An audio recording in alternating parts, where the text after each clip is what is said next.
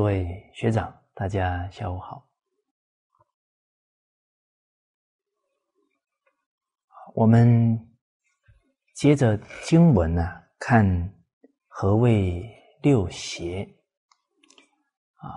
这个六邪啊，啊，指的呢啊是错误的臣子行为，而这一些臣子啊，有这些错误的行为啊。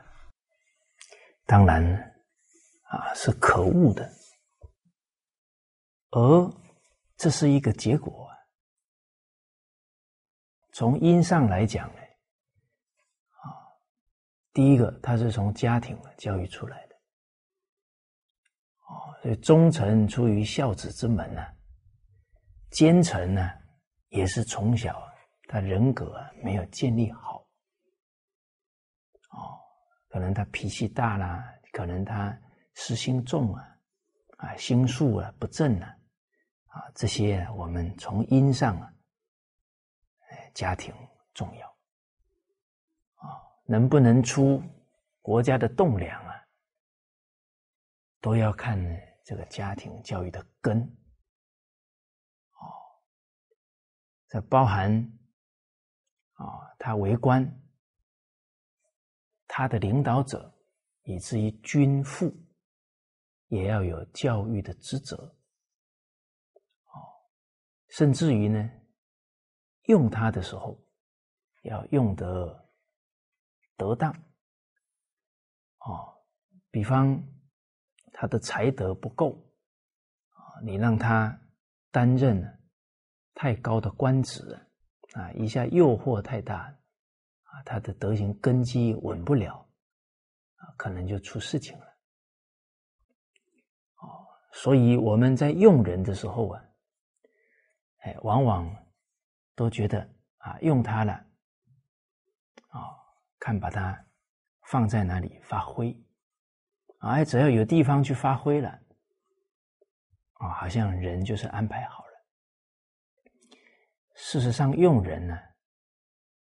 最重要的是呢，啊，要考虑啊，他的德行根基，他的家庭背景，啊，他的整个社会的阅历经验，啊，来考量他整个德才啊，再来用他，啊，所以用人呢，其实也是在栽培人，啊，这个整个过程呢。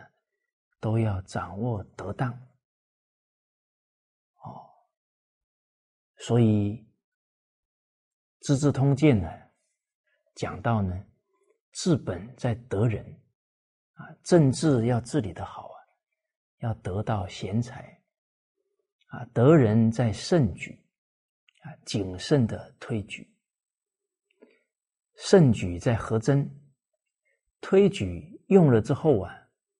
还得要考核哦，不能说啊用了它了啊就信任它，什么都不监督不管理了，最后出事的时候啊，可不能怪下属了哦，因为他想把事情做好，但是他的德行能力都还需要。上位者的培养护念，哦，所以信任跟监督啊，这两点是不冲突的，啊，所以有时候我们对理啊解的不圆融啊，会偏掉，结果哎，明明照经典说要信任他，怎么最后还是出事了？啊，信任是信任人之初性本善。信任他有愿心要做好事，但不代表他现在方方面面的能力都具足。哦，需要啊，剩余时的提醒护念才好。哦，所以假如出现呢，呃，下属啊，啊，没有做好事情啊，这个时候啊，不能一味指责了。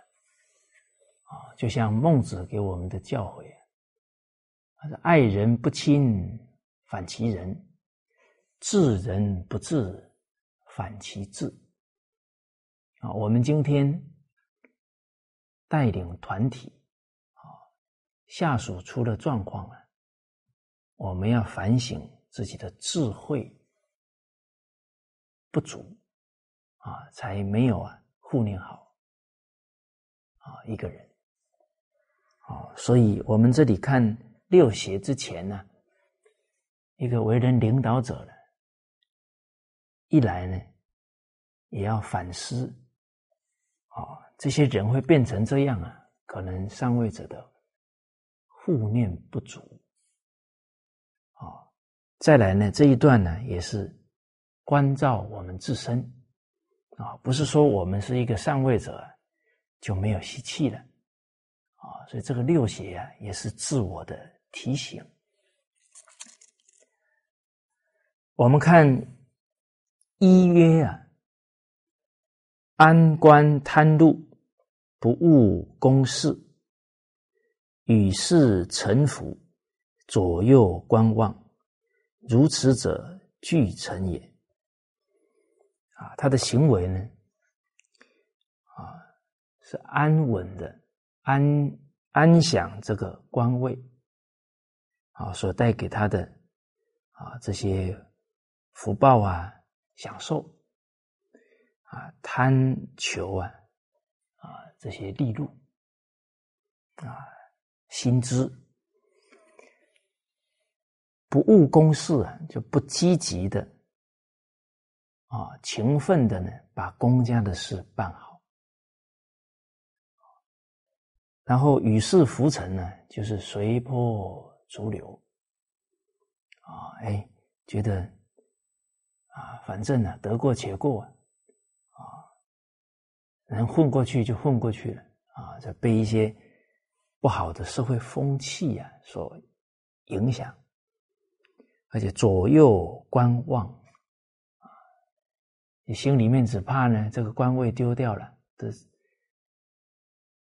察言观色啊，啊，然后呢，谋自己的私利啊，没有做事的原则啊，没有一心向公啊，这样的臣呢，这个巨臣呢，就是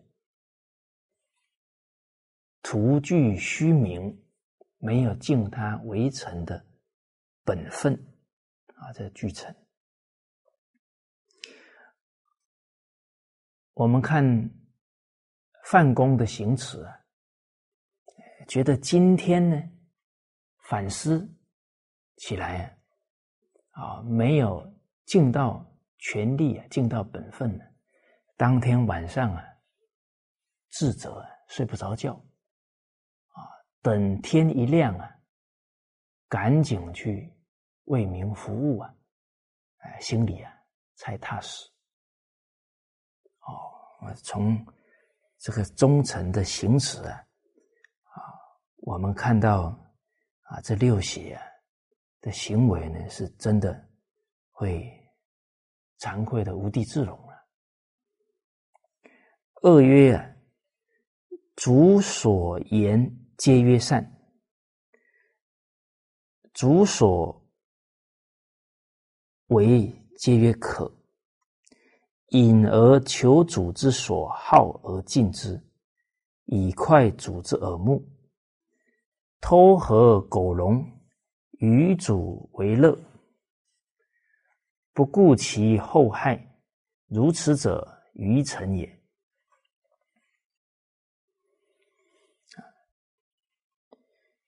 第二种呢，谈到呢，啊，领导者啊，君主啊。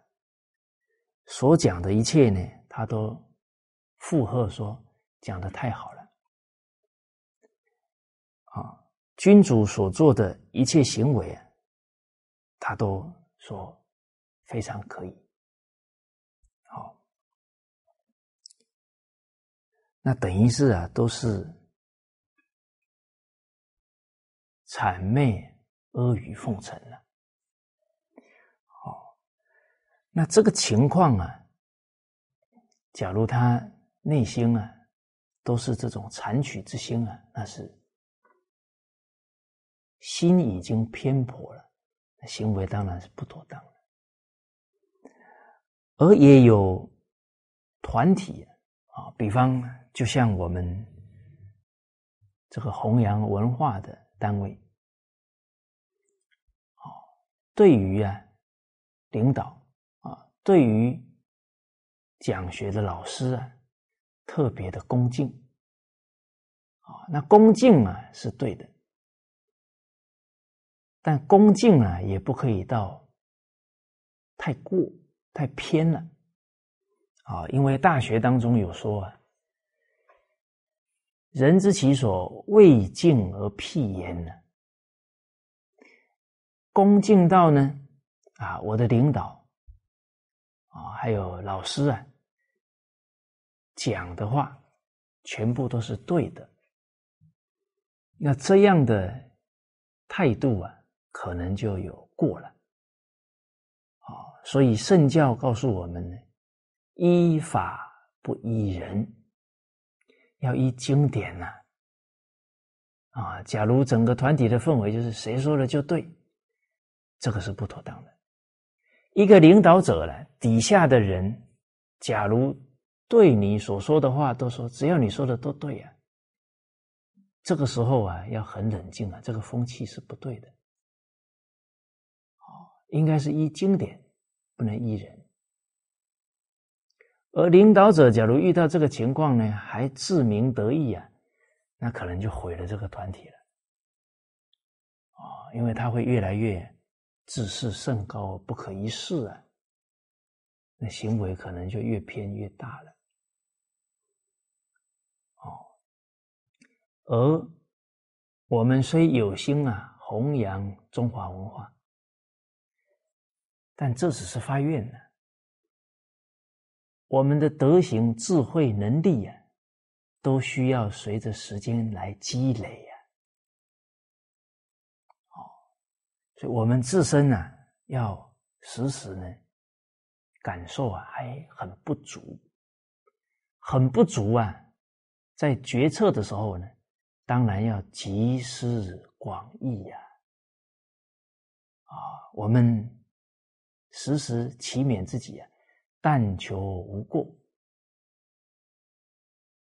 那决策的时候，当然要慎重，当然要博览众长啊！大家好的意见呢，要采取。哦，哦，所以。上位者要冷静，啊，自己有德行的不足，智慧的不足，啊，要形成呢，大家敢于发表意见、敢于讲真话的风气。那下位者呢，啊，也不能啊变成一种情感，啊，变成一个好像偶像崇拜了。这个下位者这个心态呀，也不妥当。啊，我们可以尊重领导者，啊，他的一种无私的心，啊，但不能因为尊崇到呢，觉得他无所不能了，那是决定不妥当的。啊，啊，比方以我自身来讲，啊，我是一个。公务员家庭出来的孩子，啊，那公务员呢，生活也比较简单规律，啊，也没有见过什么呢大世面呢大风大浪，啊，我自己大学毕业之后啊，又从事学校教育工作，也相对单纯，所以人事的历练啊，管理的经验呢。都是相当不足，啊，所以这几年呢，啊，也刚好有机缘呢，啊，处理这些管理的工作，啊，而哎有同仁呢，他们就会觉得啊，好像我什么都知道，哦，这是我事后啊才了解，啊，这个也代表自己啊。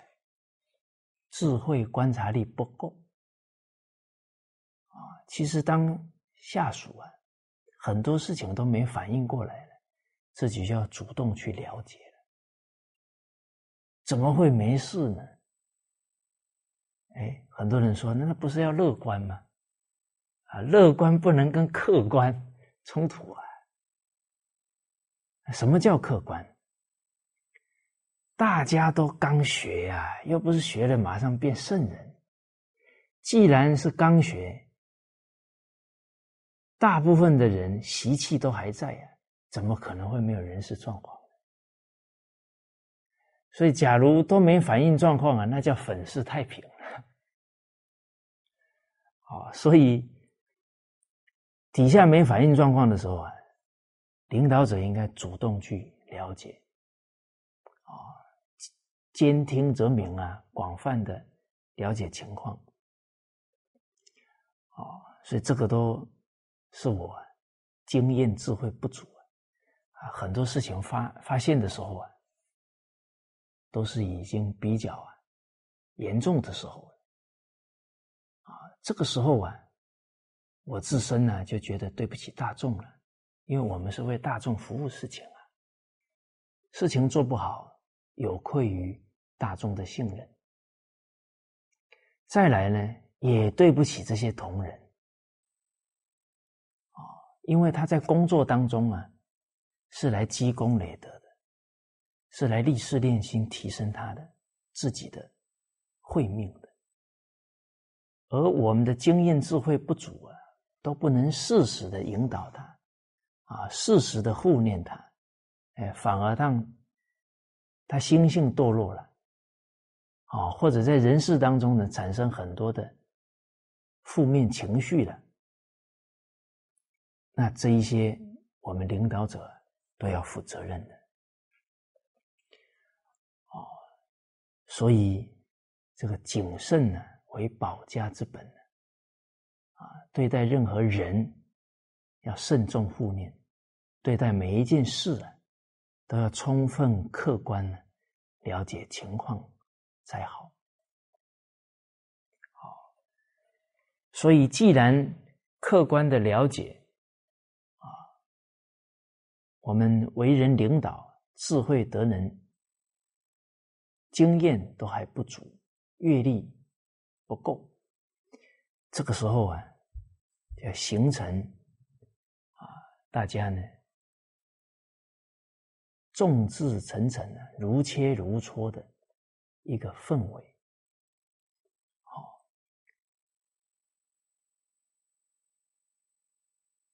而这个底下的同仁呢，哎，他们就有说到了，哎，觉得领导讲的呢，啊，我通通啊都。恭敬的啊，去服从啊，这样慢慢的呢，可以从中了解到呢，领导者他的苦心在哪里啊，他的用心在哪里？哎，我就学到了啊，哎，我跟他说啊，你这个心态很好啊，但是不要呢偏到呢都不提意见。啊，因为可能你考虑到的是领导者没考虑到的，啊，所以服从、信任跟劝谏是不冲突的，哦，不然这个理呀都有偏废了。劝谏不影响自己对领导者的恭敬跟信任呐。每个人都在学，他又不是万德万能，怎么可能会？说明有考虑不周的地方了，哦，所以下属要尽劝谏之责。领导者听到下属提不同意见呢，他非常的欣慰啊！为什么？刚好他提的是我们忽略的，那我们要感他的恩呐。这样我们才没有误导大众的事情。哇！您看太宗皇帝呀，啊，在臣子给他提对的时候，欢喜啊，啊，马上赏啊，颈部二百匹，哦，那是对对他的鼓舞，还有对他的感恩呐。哦，假如下属提的对啊，自己呢，看的角度啊也没有错，那这么一切，这么一撞击呀，那领导跟下属看事情深度广度。不就在这个探讨当中都增长了吗？所以下属提呀都是好事啊。再来，假如下属提错了呢？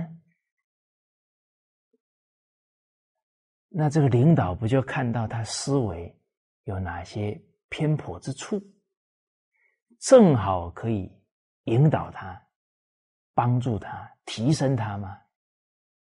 下属什么话都不讲，你也不知道他的思维状况，那你怎么去指导他呢？哦，所以形成下属能够主动反映意见呢，这是对团体非常好。啊，所以这里讲，呃，所言皆曰善呢，皆曰可啊，啊。这个纵使是信任领导，也不可以啊，这个偏到这个情况来啊，还是呢啊，有觉得不妥的，要主动提建议。而这里所提的呢，它其实是残取八节的，而。隐而求主之所好而敬之啊，这个隐就是私底下呢要打听君主的喜好，然后啊敬之呢啊就是啊投其所好啊取得君主的高兴信任又以快主之耳目啊，这个快呢。就是啊，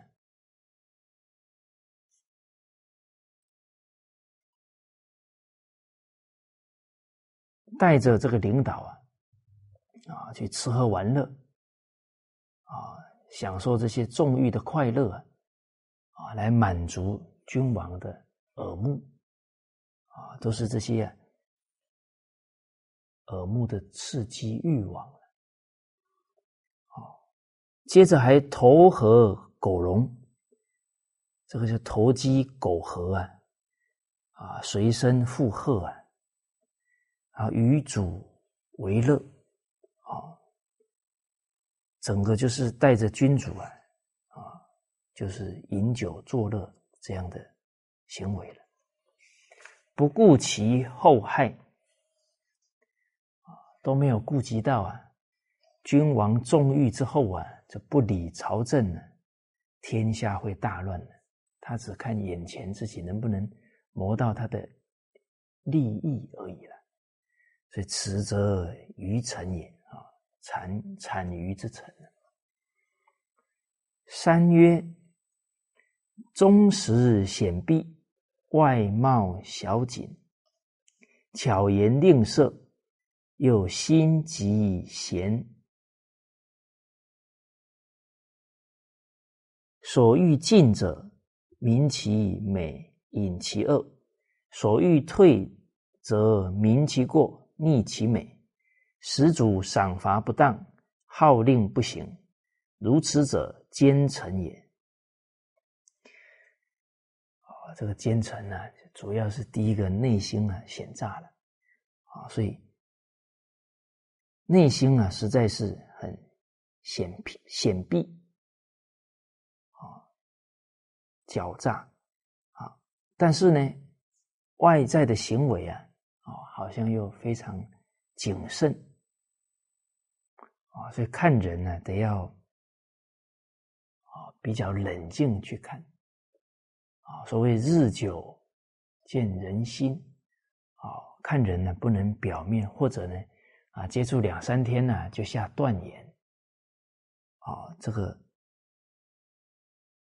假如没有确定的时候啊，不可以随便举荐啊这个人啊。您看在《中庸》当中啊，对看人呢啊有一段话呢讲的非常精辟，提到啊，在上在。一个为人臣者，不能取得上位者的认同啊，他就不能很好的服务人民，啊。但是得到上位者的认同了，啊，信，可是呢，不能得到同人的。信任，啊，不能得到同仁的认同，啊，这句话呢，啊，是在下位啊，不后乎上啊，啊，民不可得而治也，啊，后乎上有道，啊，不信乎朋友。啊，这不信乎朋友，就是同人不能认同他啊，那不后乎上也。为什么？他跟上位者能处得好，跟同人不能团结，那他的心性上有问题了。啊，他假如是真诚，那怎么会跟同人不能团结呢？哦所以就看得更深入了，啊，哎，信乎朋友有道啊，跟同人确实相处的不不错了，不顺乎亲，哎，结果呢，对父母不顺从、不孝敬，啊，那这个跟朋友处得好啊，这也是个表象。你看，越看越深入。我们看到很多人呢，啊，朋友都觉得啊，这个人很好，很慷慨啊。可是对父母却非常无礼。哎，为什么他能跟朋友、跟大众处得好？那还是利出发的啊。他为了他的事业啊，都对对人都可以，啊，恭恭敬敬的，啊，投其所好嘛。可是面对自己父母啊，这个马脚就露出来了。啊，顺乎亲有道，啊，不臣乎心，啊，不顺乎情矣。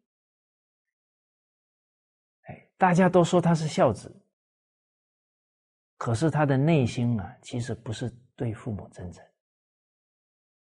是怕人家说他不孝，这做表面做的很好，人家误以为他是孝子。内心啊还怨父母，这个叫腹诽。世间人看不清楚啊，天地鬼神明明了了啊，啊，所以有一个读书人呢，啊，有一个机缘呢，啊，刚好这个文昌帝君呢，跟他说到呢，他们那个地方啊，啊，谁考上了？啊，这个读书人很讶异啊，这个人很平庸啊，啊，帝君说的啊，他从曾祖辈啊就积德行善了啊，到他这一辈啊要发达了。读书人又说啊，那我们那个单位有两个受社会大众推崇的人呢，他们怎么都没考上？啊，他们的。这个学问文采都这么好啊，其中有一个，人家都说他是孝子。后来帝君讲啊，他的内心是怨父母啊，这个叫父诽，这个福报都折掉了。另外一个呢，是辩才很好，但是说话苛刻啊。伤害人了，造的口业已经积累了两千四百七十多条了。啊，假如再继续呢，满三千呢，他的后代子孙呢，通通要沦为乞丐的命了。哦，所以真的修身呢，得从啊心地下手，从起心动念下手。好，啊，刚刚中庸这一段呢。要从真诚心啊去孝父母，而诚身有道啊，不明乎善也不行啊。他很真诚孝顺父母，可是他是非不清楚，最后做错事了，那最伤心的还是他父母啊。所以《了凡四训》里面讲到的啊，善有真善，有假善。有是善，有非善，啊，有端有曲，啊，有阴有阳，有大有小，有难有易呀，哦，这一些都需要啊深入学习啊，就能判断善恶是非。啊，因为有一个例子，有一个孝子，母亲生病了，没有医药费呢。结果他跑去抢劫呀，最后的结局当然是非常可悲的。哦，好，所以啊，这里提到呢，在心性上啊，险诈了，反而外在行为啊很谨慎。哦，而且他巧言令色。其实巧言的话呢。都是把话说的很好听了。判断一个人呢，应该看他所言所行啊，都不离道德仁义。哦，这个吝啬啊，哦，就是表情啊，都装的很好，内心啊，嫉妒心很强啊，嫉妒贤人。而对于啊。所要举荐的人呢，都是只讲他的好啊，然后隐瞒他的恶。对所要排斥、罢黜的人呢，都是张扬他的过，然后啊，藏匿他的优点美善。这样呢，人主啊就判断偏颇掉了。啊，所以始祖啊，赏罚就不当了，号令就不行了，啊，所以这些政令啊，就不能很好的推行了，啊，因为这他这个讲话都偏颇了，这反映上来的情况呢就不准确啊，最后这个决策也会错误啊，这样的是奸臣也。第四啊，是他的。智足以是非，辩足以行税，内里骨肉之亲啊，外度乱朝廷，如此者残臣也。他的这个字啊，就是小聪明啊，可以掩盖他的过错。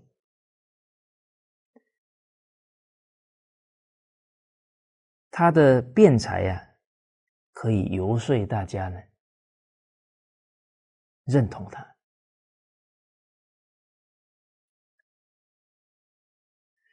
而对内啊，啊，因为他太会讲话了，太会演过是非了，所以造成了啊，君王啊，这些家里啊，啊，这些贵族啊，都发生呢。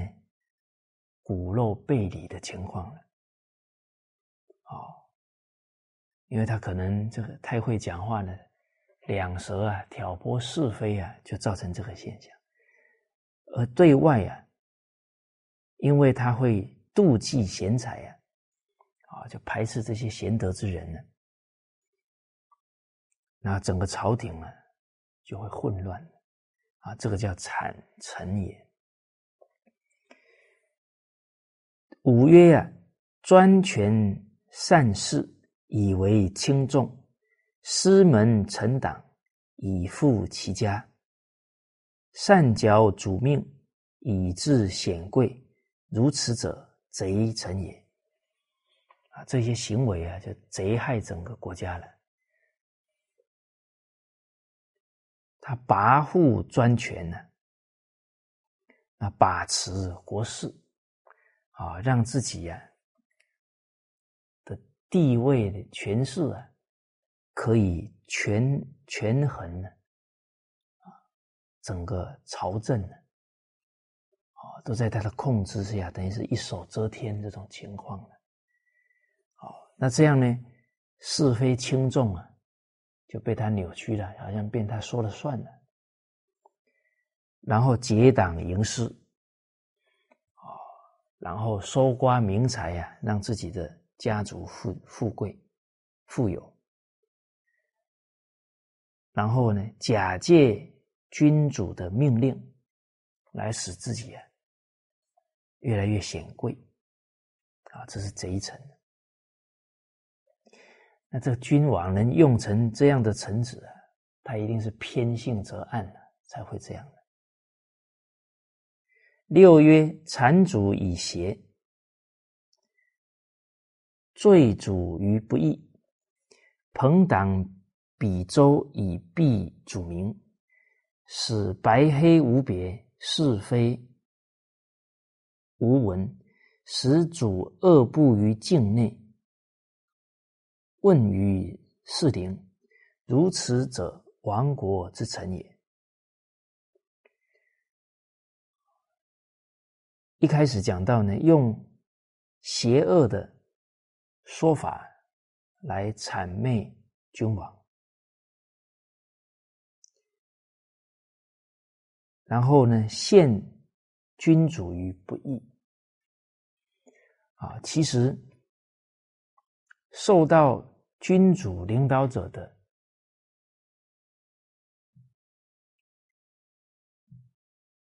重用啊，应该是要报这个知遇之恩的。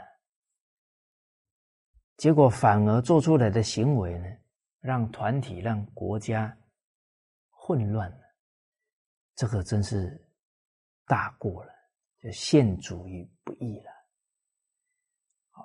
而且又。结党营私啊，啊，然后这些朋党啊，啊，都相互配合，啊，让君主啊没有办法看清事情，啊，就都是受蒙蔽了，啊，造成很多事情啊黑白分辨不出来，是非不当了，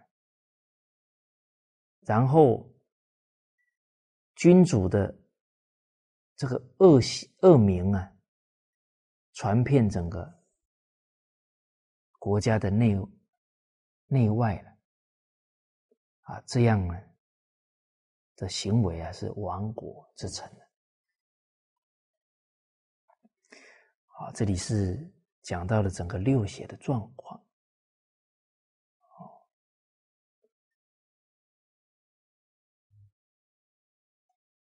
接着。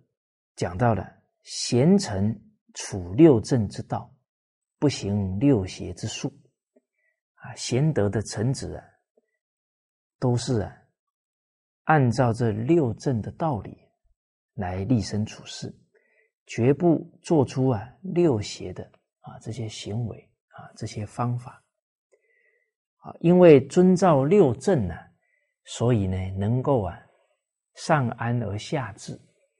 啊，君主啊，很安心，啊，很放心啊，然后老百姓啊，啊，也治理的很好。生则见乐乐，死则见失，啊，此人臣之术也。他在世的时候啊，得到人民的肯定美名。啊，去世之后啊，啊，老百姓啊非常怀念啊，思念他，啊，这也等于是啊，留名于世间了，啊，啊，这样才是啊为人臣的道理，为人臣的一个正道了。好，这个是啊我们提的啊这个六正跟六邪。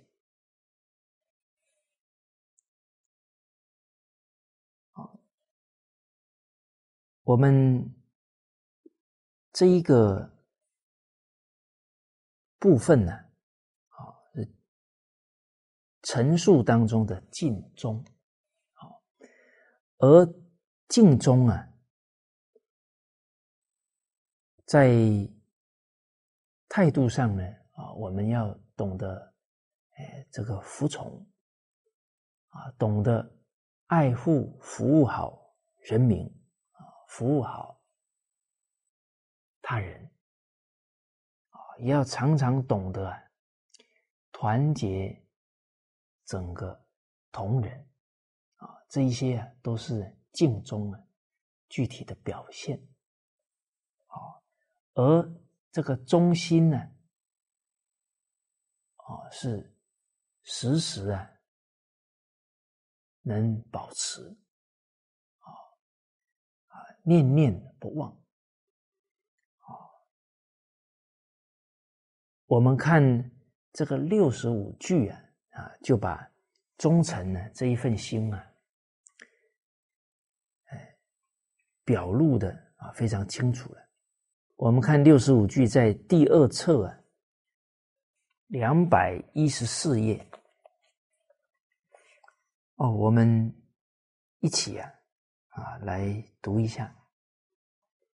子曰：“君子之事上也，进思尽忠，退思补过，将顺其美，匡救其恶，故上下能相亲也。”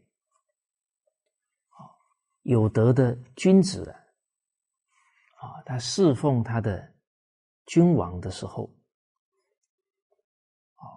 这个进失敬忠啊，退失不过，而这个进退啊，啊，从啊他在朝为官啊，这个进啊，就在朝廷的时候啊，能尽心尽力啊啊辅佐君王。退师补过呢？啊，他回到家了啊，退朝了，啊，还在推敲啊，还在尽力啊，啊，去谋划国家的一些重要的事情啊，或者啊，皇上啊，君王啊，有哪些不妥的地方啊？啊，他想着啊，如何来？善巧的规劝啊，这个都退失不过了。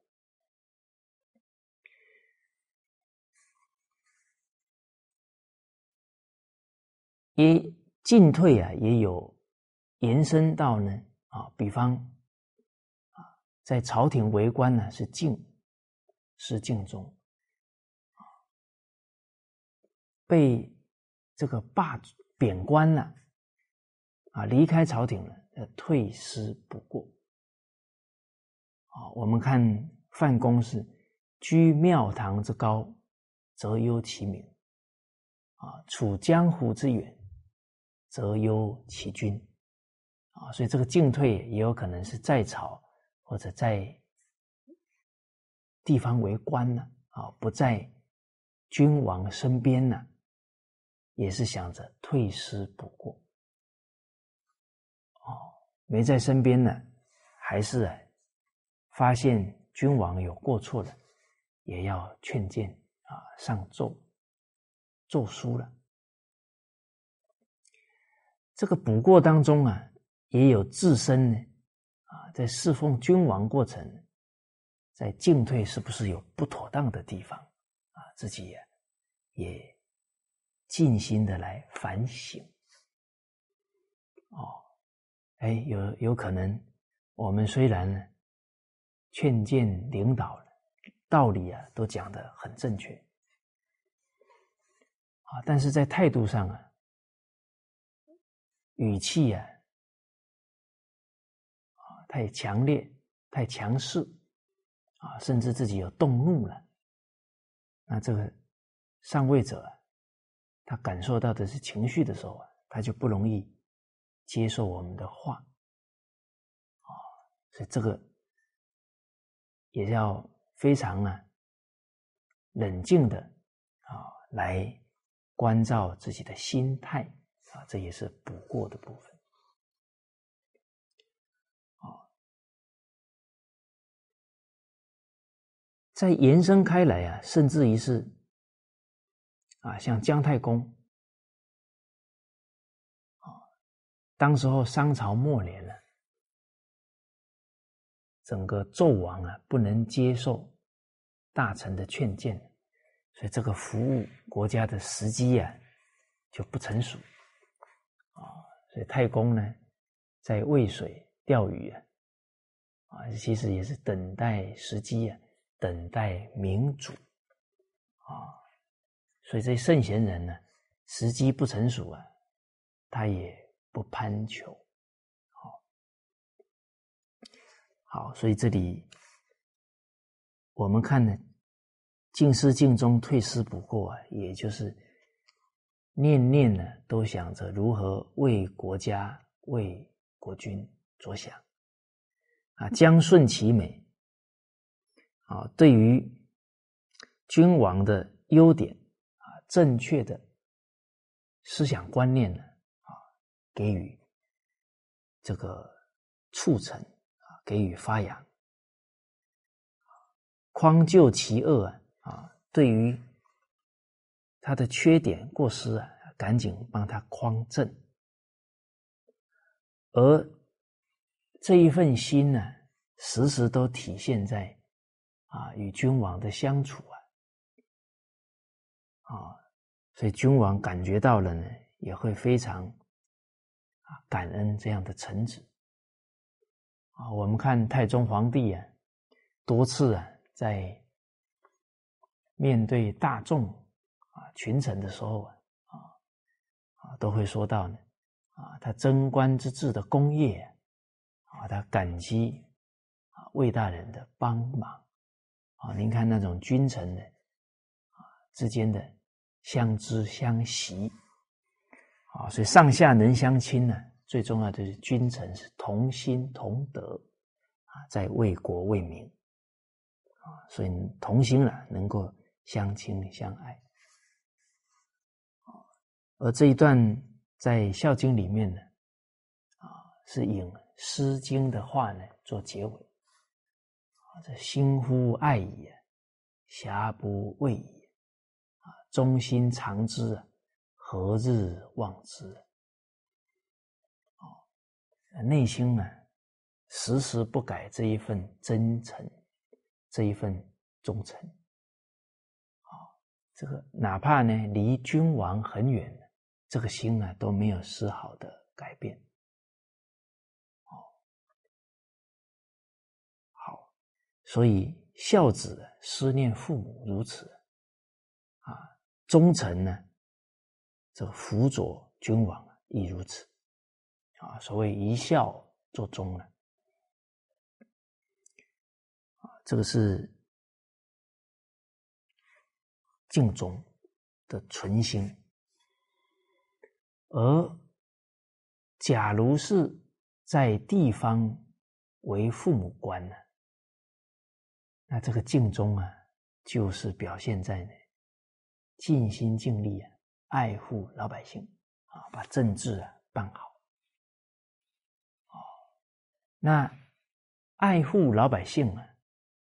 更重要的呢，就是要把他教育好啊！老百姓有道德了，他的家庭幸福啊，社会就安定了啊！所以，为父母官者要把教化人民啊，要摆在第一位啊！我们看清朝陈洪谋先生啊，他走过十几个省呢。啊都留下好名声呢，啊，其中他在江西为官的时候重视教化。后来他去世，过了一百多年了，又去了另外一个官员。这个官员非常震撼陈洪模先生呢，一百多年前给老百姓的教育啊，在一百多年之后还深深影响着当地的人民。哦，所以《礼记学记》讲的“建国君民啊”。教学为先。在隋朝时候，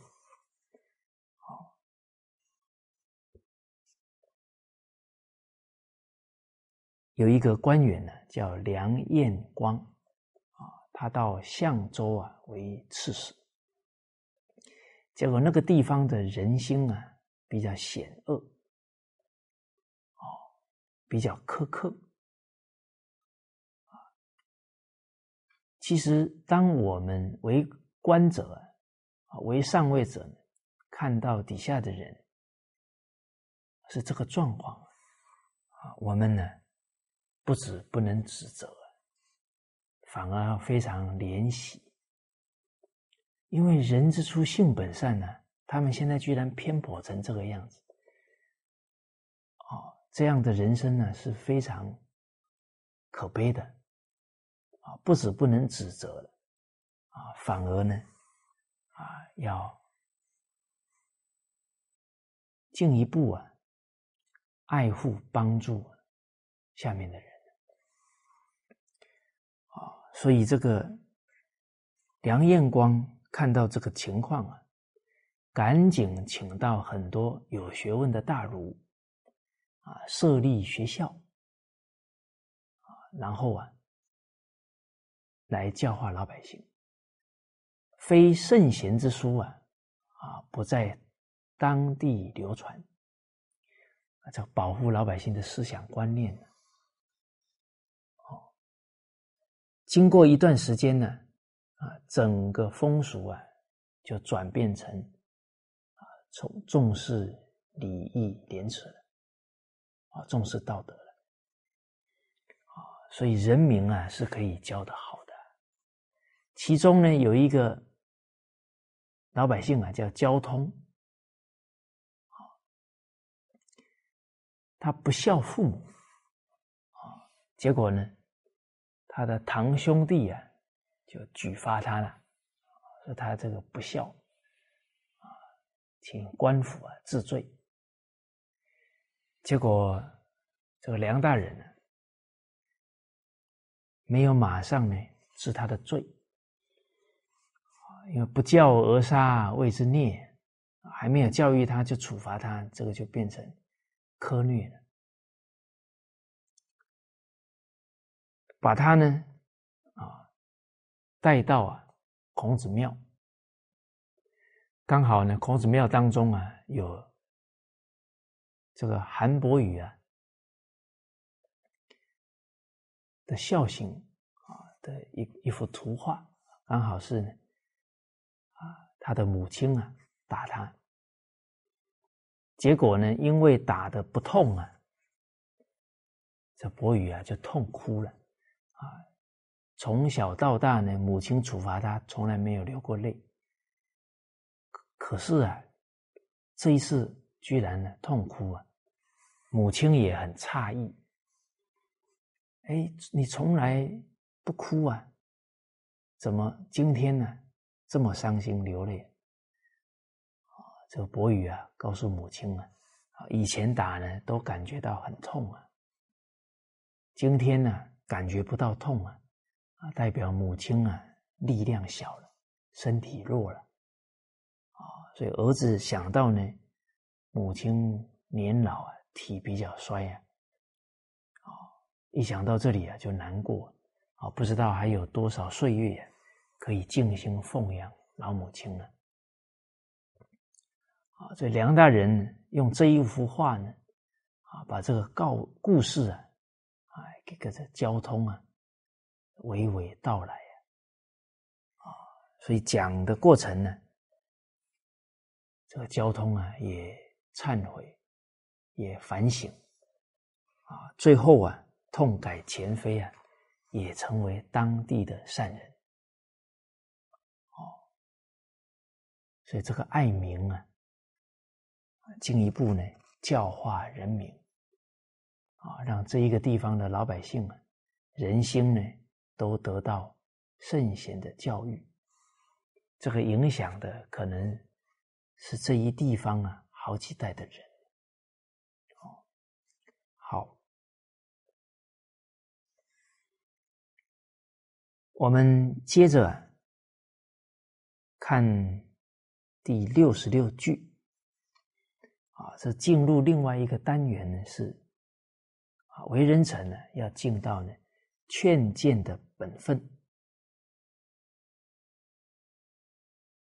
啊，这六十六句啊，我们稍有调整啊，是在第九册的一千两百一十二页，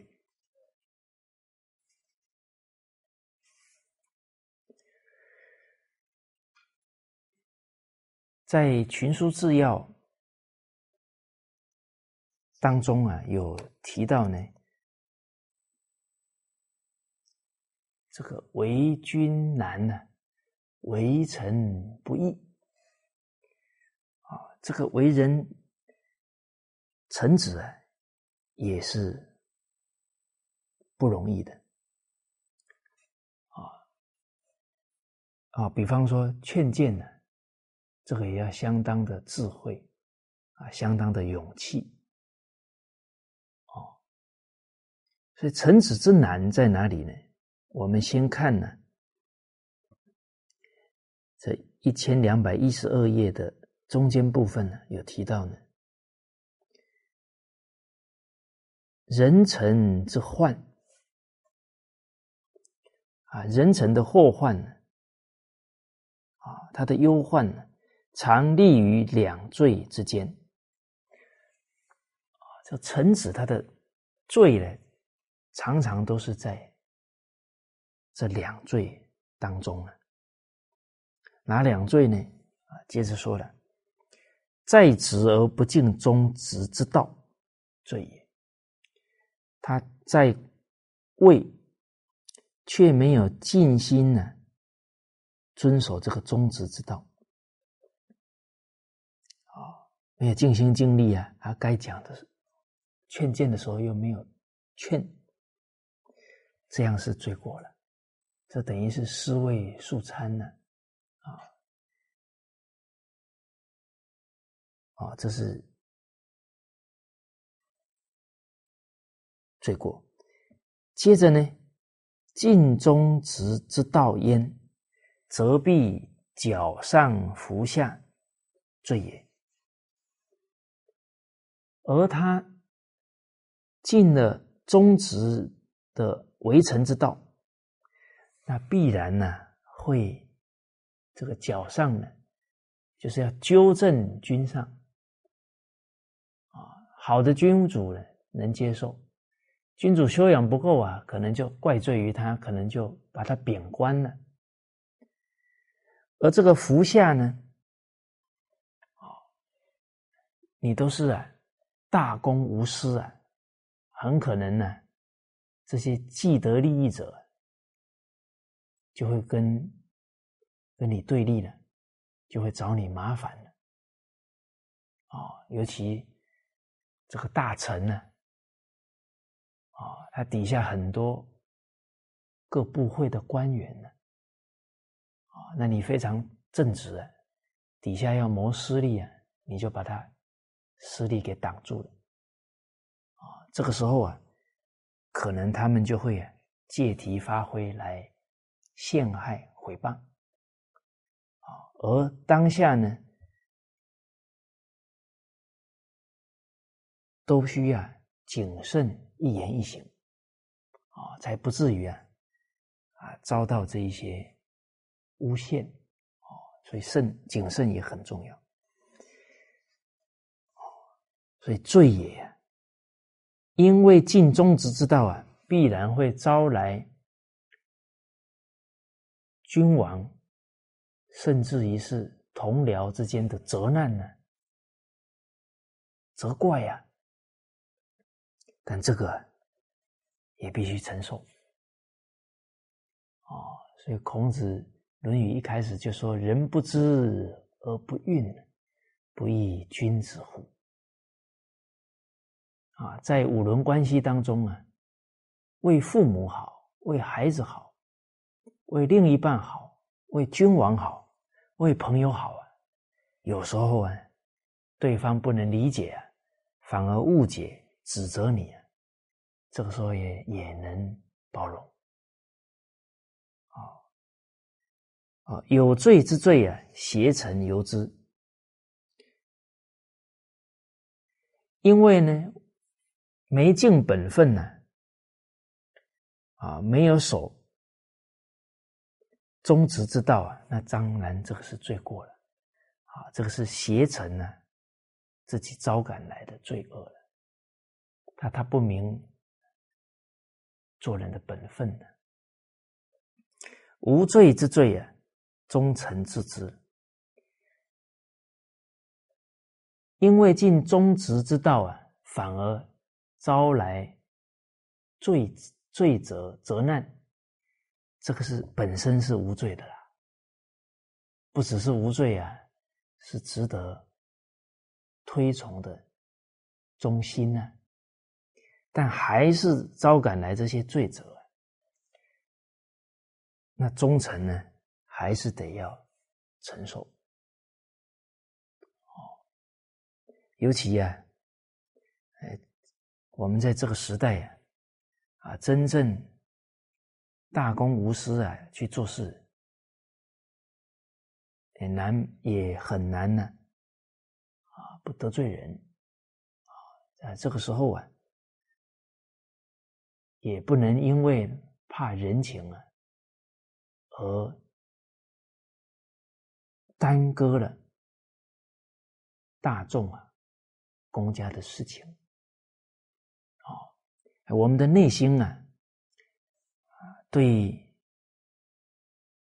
任何人呢，我们不产生对立，啊，不产生冲突，啊，但是决定啊，不以人情啊做公家的事情，啊，纵使呢招来这些责难呢，啊，我们用真诚慈悲啊，啊，慢慢把它这个缘呢，把它化掉，啊，这个不担心日久啊。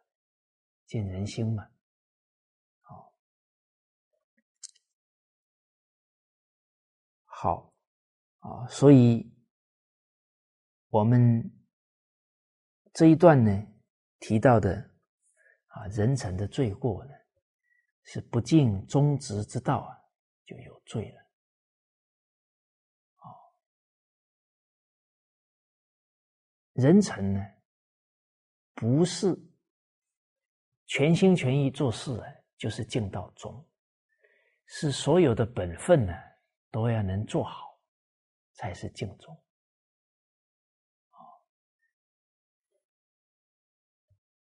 比方啊，我们今天一天工作十几个小时，从早忙到晚，哎，自己的内心啊，也觉得对团体。对领导很忠诚，但我们身为一个部门的负责人，栽培人才也是我们的本分呢。啊，假如忙到最后呢，都在事项当中忙，忽略了栽培团体的人才，这个敬忠啊，也不圆满。啊，而且一个领导者啊，应该是多培养下属，啊，多冷静啊，规划整个未来的事情，多授权工作啊给下属，让他成长啊。我们什么事都自己揽，自己忙得要死，下属没得做。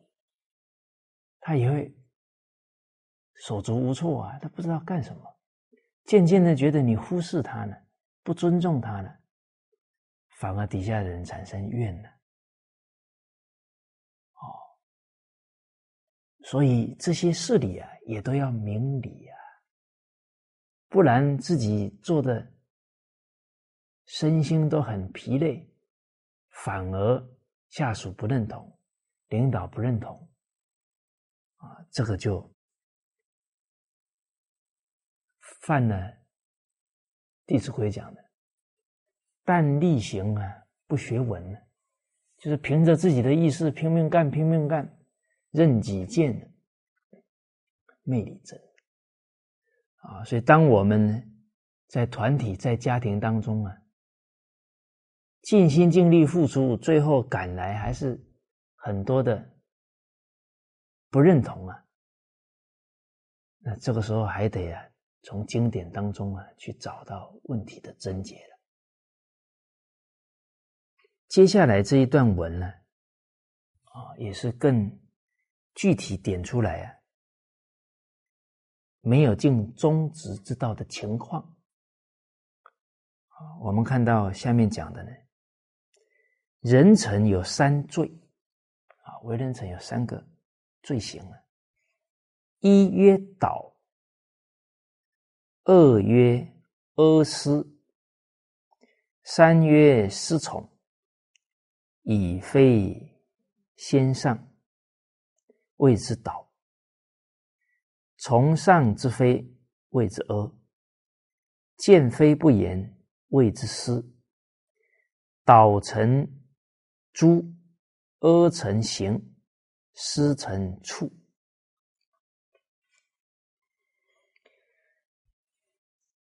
啊。人臣的三个罪行啊，第一个呢是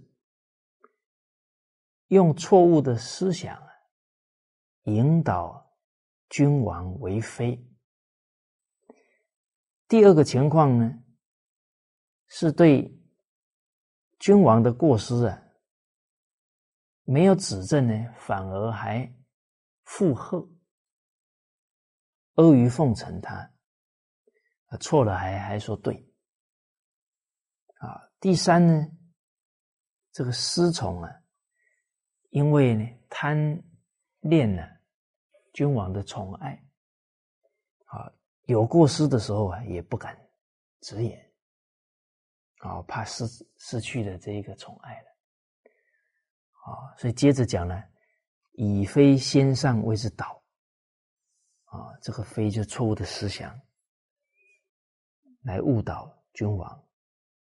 啊从上之非，上位者错了，还附和他，那君王就更不知错在哪了，就一错再错了。见非不言，谓之失。看到错误反而沉默不语，这个失失位素餐呢，没有尽劝谏之责了。导成诛，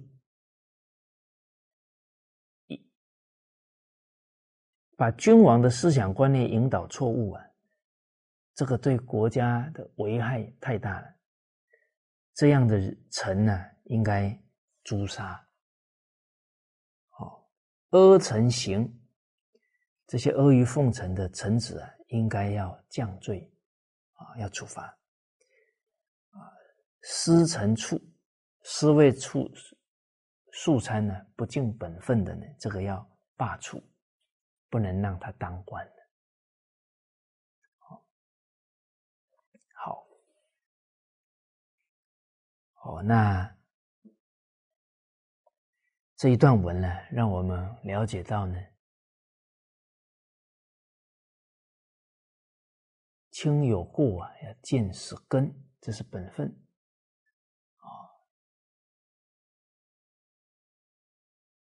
孝经》当中讲的：“天子有正臣七人，虽无道，不失其天下；啊，诸侯有正臣五人，虽无道，不失其国；啊，大夫有正臣三人，虽无道，不失其家。”啊，所以这个劝谏重要。而这个劝谏呢，还有智慧的不同，还有时机点的不同。哦，我们接着来看呢，啊，这个劝谏当中啊，还有三个不同的啊，这个方法。好，就在同一页哈，我们看倒数第四行呢，啊，中有三数。啊，这一段呢，我们一起来念一下。中有三数，啊，一曰防，二曰救，三曰戒。先其未然，谓之防也；发而进见，谓之救也；行而则之，谓之戒也。防为上，救次之。戒为下，敬中心呢，来劝谏呢，有三种方法啊，三种情况啊。第一种呢是预防，就事情还没有造成呢，就懂得制止制止了啊，把这个事情就化解掉了。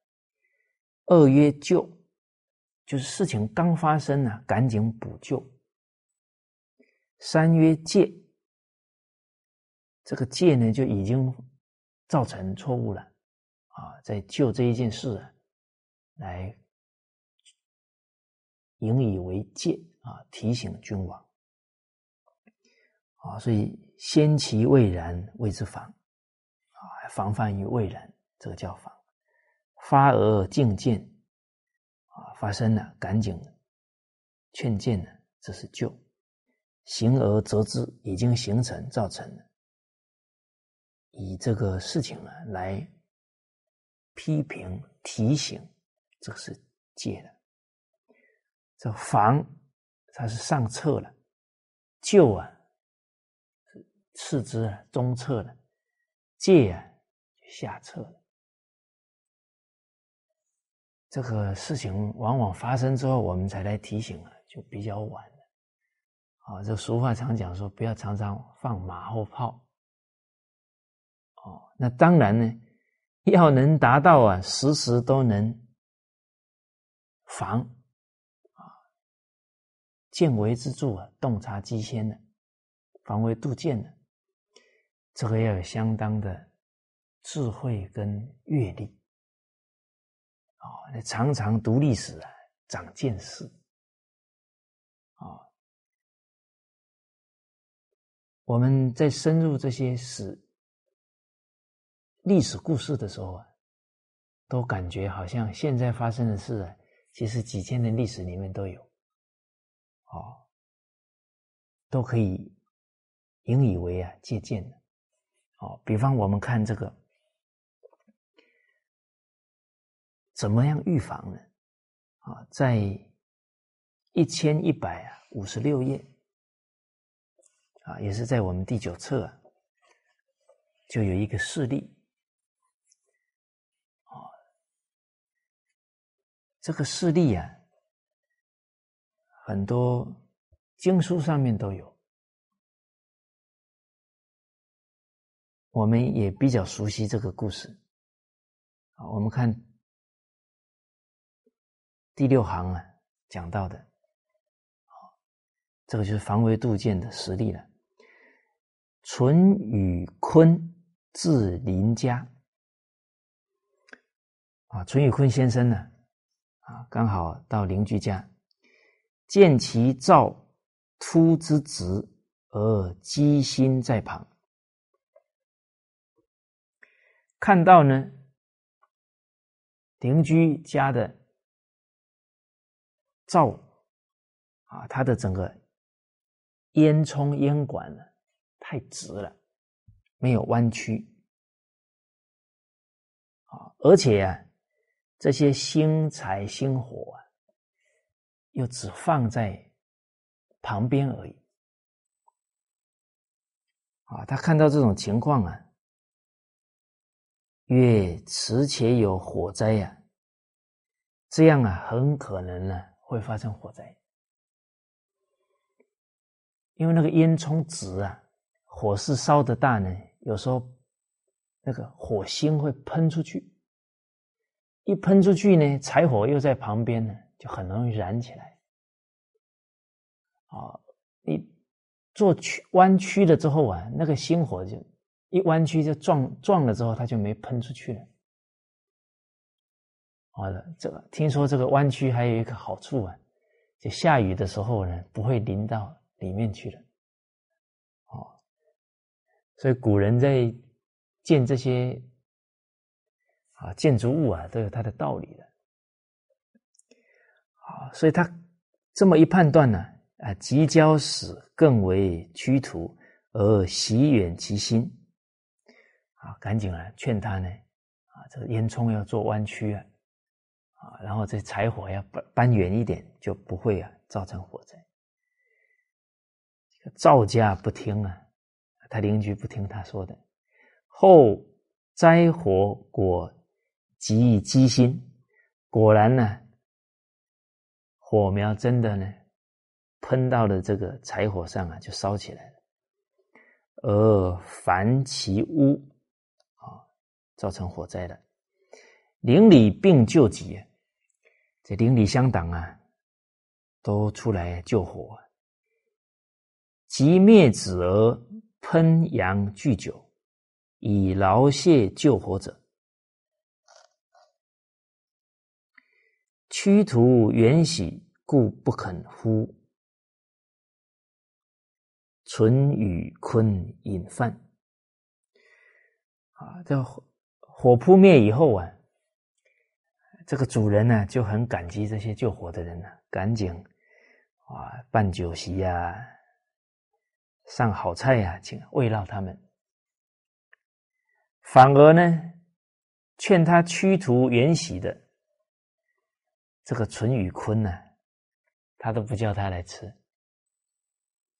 哦，这个心态很有意思。啊，明明人家都警告了，都讲对了，现在发生了，你不止不不感谢他呢，连叫他都不叫他来吃。所以人呢，有时候什么很害，很害自己的，就是这个面子。啊，人家讲对了，哎呀，我多没面子。就反而呢，都有可能不理人家了啊！你比方在团体里面呢，人家是同事事先已经警告你了，就真的发生了，你不止不感谢人家的提醒了，看到他还还避着他啊！所以这个修身呢，不放下这个面子，一定得不到身边人的护念。劝告啊，铁定啊，智慧很难增长。所以就有比较有智慧的人观察到了，这智者讥之云呢，啊，这个有智的人呢，就讥讽他呢，啊，当然这个讥讽啊，也是为他好啊，提醒他呢。教人驱途远喜啊，故无恩者。哦，人家教你啊，驱途远徙，好像去，好像看起来没有直接对你有什么恩呢。而这个焦头烂额就救火呢，弄得灰头土脸的啊，反为上客了。你把他当做上宾了，这样的对待啊，盖伤其。见本而贵莫，这个他，就感叹到了，都是人呢，忽略了这个做事的这个本在哪里？啊，本应该是预防啊，而不是事后在那救啊，在那救，其实也烧了不少东西了。哦反而呢看重这些哦问题出现以后的处理，哦哎，反而觉得这些人特别有功劳，这个对事的这个见地啊就很浅，啊，看的都是眼前之利而已所以也是感叹呢，人现在呢本末分不清了。起夫独徒心可以除害哉？啊，就是说到，不只是呢，啊，这个驱徒死喜喜心啊，可以除这个火灾，把这个道理啊延伸到方方面面，到治国到治病啊，都是这样的。啊，所以而人病。国乱呢，亦皆如斯啊。是故呢，良医医其未发，而明君绝其本，谋后世多损于杜设未萌啊，而情于攻击已成啊，谋臣欣赏而斗士长荣。这里提到呢，良医啊，应该是医未病啊，病还没有形成，他就把它给治好了，啊给预防了。而真正圣明的君主啊，应该是从根本上啊，杜绝动乱。动乱形成了好长一段时间呢。人心都还没有偏颇，你就把他教育好了，哪有后面的断动乱？所以后世啊，反而忽略了这个防微杜渐的重要，然后都觉得呢，那个祸患形成了啊，那个带兵去平乱，哇，那个将军呢功劳最大，哦，反而那些事先就已经提出来防微杜渐的这些。有智慧的臣子啊，通通没有被奖赏啊，所以叫谋臣欣赏啊，斗士长荣啊，好，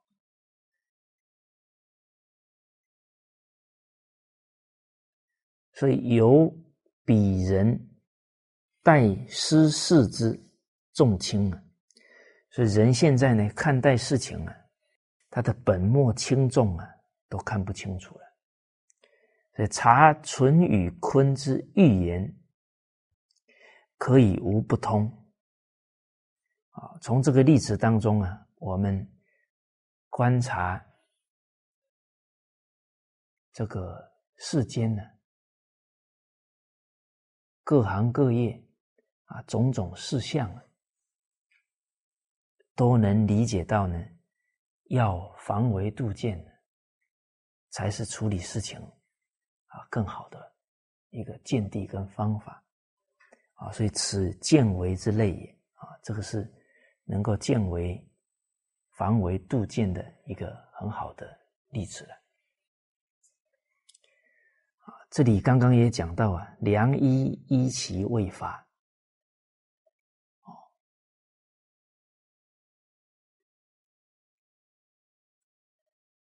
在。这个战国时代呀，啊，也有啊这样实际的例子。提到呢，有一个很有名的医生呢，叫扁鹊。啊，当时候呢，魏文侯啊，请教这个扁鹊啊，说：“你们家三个兄弟啊。”都是医生呢，啊，谁的医术啊比较高？好，结果这个扁鹊啊，当时候已经是享有盛名了啊，但是啊，他说呢，他们三兄弟啊，他的大哥的医术啊最高，为什么呢？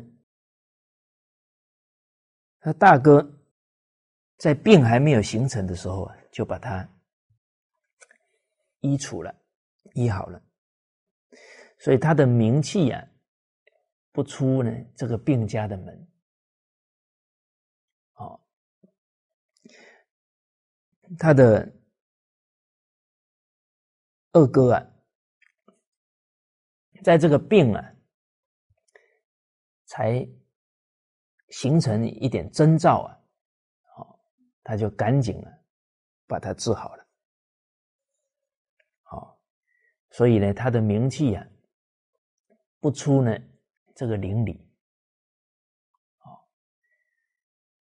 而他自己呀，治的呢都是病比较严重的，啊，有时候还要开刀啊，啊，然后啊要开药啊，药带三分毒啊啊。其实啊，那个时候在处理啊，都已经算是比较晚、比较后了。